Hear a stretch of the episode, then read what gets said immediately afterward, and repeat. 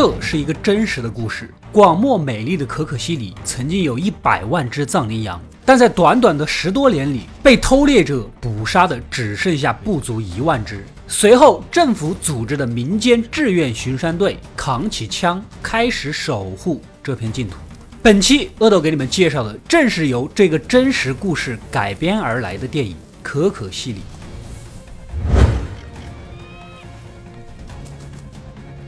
可可西里意为美丽的少女，是世界上原始生态环境保存的最好的地方之一，被称为人类最后的净土。由于欧美市场对藏羚羊绒的巨大需求，滋生了大量的偷猎。而在1997年，一位巡山队员被盗猎者杀害，我们的男主便是报社委派而来采访这个事件的记者，而他的实际身份其实是一名卧底警察。日泰是这个武装巡山队的队长，坚毅的脸上仿佛不曾有过任何笑容。他们这十来个人，十来条枪，守护着四点五万平方公里的原始土地。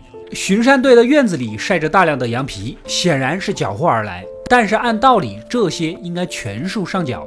当夜睡得正香，男主被人一把打醒。原来呀，日泰招呼所有人整装上车，今晚就要进山。队员们各自跟家属道别，从表情上看，显然每一次出发都是一场生死离别呀！因为他们对付的同样是有组织的武装偷猎者，在这里讲道理是没用的，可能只有枪才是道理。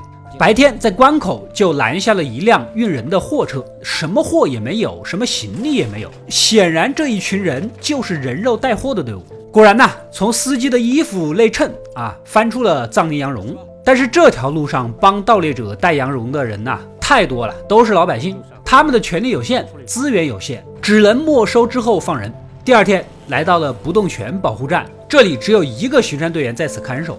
日泰的队伍除了本职工作外呢，还需要定期给保护站的队员呐运送必要的物资。这位队员在这里已经守护了三年，没办法，巡山队的人手根本不够，不然谁愿意一个人在这里住上三年呢？吃完中饭，队伍是继续出发。男主打了个盹儿的功夫啊，车队却停在了卓乃湖。眼前的一幕，众人沉默了。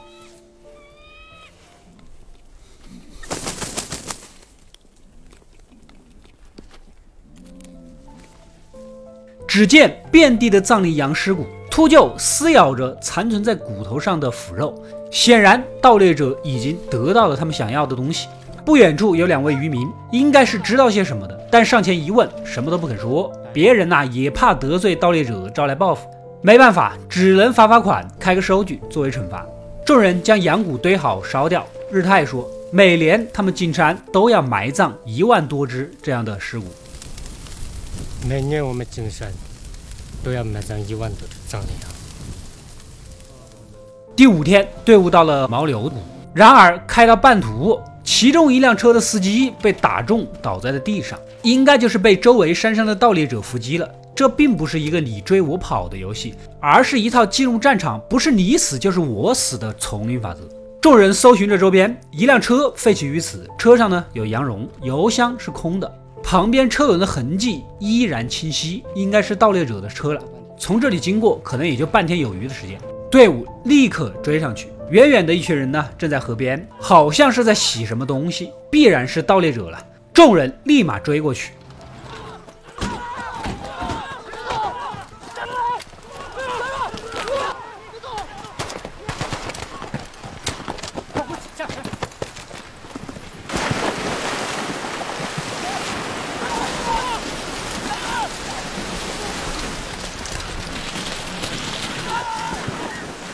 此时的天气寒冷，只能脱裤子下水。之后呢，还有个干衣服穿，不然哪儿还能继续呢？被抓的这伙人是专门给盗猎者剥羊皮的，剥一张五块钱。任谁也不敢承认自己就是开枪杀羊的枪手。一番老拳伺候，司机招架不住了，带着日泰等人来到了埋皮地点。果然挖出了几百张羊皮，看羊皮的质地。正是产羊期怀孕的母羊居多，也许没有盗猎，这只藏羚羊群又可以生下不少的后代。剥皮人里年龄最大的老大爷曾经就是个牧民，但直到自然环境越发的恶劣，草地消失，放牧根本就无法继续，为了糊口也只能来剥皮了。压着这群人继续赶路，管人吃，管人喝。第九天，食物是越来越不够了。晚上，一个队员呢还睡着了，老大爷和他自己的三个孩子啊，趁机逃跑。日泰带着人赶紧追，在高原地区无法进行大体力劳动，其中一个队员追得太猛，倒了下去，是肺气肿。幸好老大爷的其中一个儿子呢，曾经当过医生，靠着应急的办法，暂时救回了性命。在这片土地上，敌人除了盗猎者，还有恶劣的气候和环境。为了不耽误治疗，分一辆车让队伍里的司机刘栋啊带着人去最近的医疗站。大家掏干了口袋，也只凑了这么点钱，根本就不够。日泰深吸一口气，让其啊卖羊皮补上。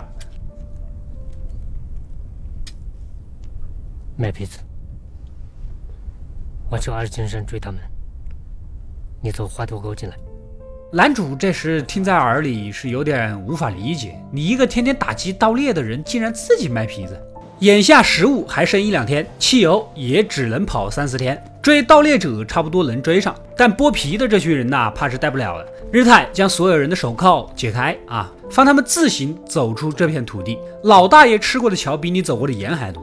啊不，老大爷吃过的盐比你吃的饭还多，自然是心里有数啊。青壮年可能走走就出去了，自己一把年纪了，三百多公里，显然是力不从心的，而且还有变化莫测的天气。但是日泰说了，走不走得出去，这都看天意。确实走不出去，就是你的命，大自然。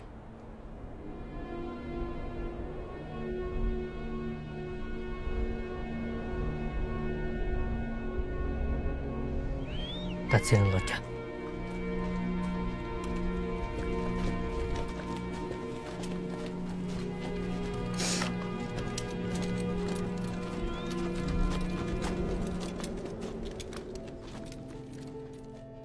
继续赶路，可惜走到一半，另一辆车爆缸了，眼看就快要追到盗猎者了，只能将三个队员留在原地。日泰这几个啊，继续追。等司机刘栋送完人来计划的地点汇合，必然也会经过这里。只要不下雪，这三个人呢就还能扛得住。视角来到刘栋这儿，他一路奔波不休的开车，终于将人送到了医疗站，接着便酣睡过去。晚上去找自己的女友啊，女友是四川人，靠着陪酒挣点钱。刘栋来找他也是为了借钱买补给品。然而他哪里知道，女友啊早已经受够了这种看不到希望的日子，打好了离开此地的准备。第二天清晨，刘栋从车上醒来，耳旁多了一沓钱，只是女友已经不知去向。人算不如天算，抛锚的三人呐，果然躲不过多变的天气，只能步行求生，搏一搏。而刘栋呢，从大院取走了一部分羊皮，卖给了黑市的商人，加上女友的钱，一起补足了汽油和食品，拉得满满的，再次出发。另一边，老大爷这波人也遇到了风雪，人越走越少。男主问日泰：“你们现在面临最大的问题是什么？”日泰告诉他：“人、钱、枪都没有，而且都不够。巡山队的所有人一年都没有发工资，县里也没有解决经费问题，只因为他们没有编制。”所以他们缴获的羊皮大部分上缴，小部分卖掉自救解决经费。他知道卖皮子犯法，但保护可可西里不是空口靠一句“我代表正义”就可以做到的。为了可可西里和一起笃定坚定的巡山队员们，他只能知法犯法。我日他可以进监狱，我知道卖皮子是犯法的，但我现在不会考虑你说的。我只考虑可可西里，考虑我的兄弟们。见过可长度的人吗？他们的手和脸脏得很，可他们的心特别干净。刘栋带着物资一路狂奔，然而车轮突然陷入，正要换胎，没想到啊，一脚踩到了沙坑中，最终被流沙所吞噬。抛锚的三人呢，咬牙走到了路上，但是由于拿着枪，没人敢停车救他们。回到男主这里，已经是进入可可西里的第十九天了。日泰的车也没油了，只能步行追赶。此时眼前出现了一大帮武装分子，其中一个正是之前放了的老大爷。一路死了很多人，但他幸运的活了下来，遇到了自己的老板。一个是巡山队的队长，一个是盗猎组织的老板，两个宿敌终于第一次见面了。盗猎的老板呢，并没有咄咄逼人，只要日泰不再抓他们啊，他会给日泰买两辆新车，另外会给他盖一栋新房子。然而日泰直接就拒绝了，老板是拿他开玩笑啊。那好那好，嗯，把枪交给交给了后，那么给队长交给了，那么跟上日泰以后，就当巡山队员了。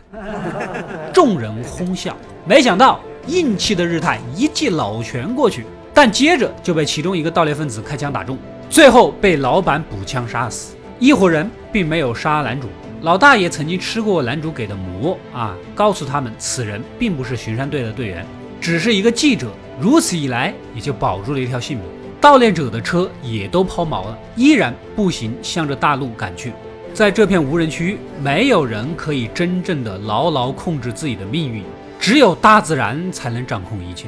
而他们的背后留下了呆立的男主。以及巡山队队长日泰的尸体。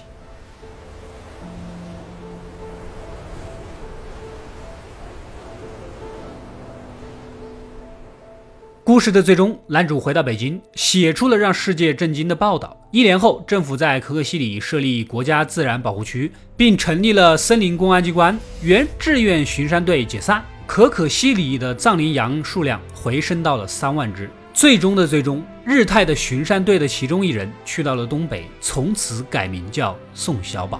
宋小宝，你别以为我没认出来你啊？好吧，这里是开玩笑的啊。可可西里的故事到这里呢，也就结束了。这是一部不得奖都很难的片子，当然呢，也没有任何的意外。影片获得了金鸡奖、金马奖、香港金像奖以及东京国际电影节评委会大奖。得奖的奖项集中于最佳故事、最佳影片、最佳剧情一类，归结于一句话，就是很认可这个故事。这片广漠而未知的土地，这些笃定的藏民，以及仿佛还在空中回荡的枪声，实在是有太多的神秘，吸引着无数的观众。故事改编的真实原型是海内外名声鹊起的野牦牛队，由青海省玉树州智多县委员会西部工作委员会于1992年自筹资金组建。队伍为当地的退伍人员、待业青年以及弃暗投明的盗猎分子组成。第一任书记也是队长杰桑索兰达杰与盗猎分子激战中丧生，继任的是索兰达杰的妹夫奇卡扎巴多杰。两人都为了保卫可可西里付出了生命的代价。组建野牦牛队所能获得的物资极度的匮乏，县政府除了给队里加过一车八十四升的汽油，就没有其他东西了。用现在的话说，真正的是靠爱发电呢啊！也是因为智多县本身就是个贫困县，野牦牛队靠着些许社会捐款以及上级给予野牦牛队自由处理缴获羊皮的决定啊，这支队伍才维持下来。电影并没有特意的歌颂谁，仅仅是让我们冷峻的旁观着这一切。也许在很多比较小的观众的眼中啊，世界非黑即白，做任何事要么合法，要么非法。简单明了，但是随着年龄的增长，你们一定会改变看法，因为这个世界还有很多其他的颜色，从黑到白，还有很多的灰色调。扎巴多杰靠着卖皮子维系队伍，与盗猎者战斗。用他的话说，这是用死去的藏羚羊换取保护活着的藏羚羊。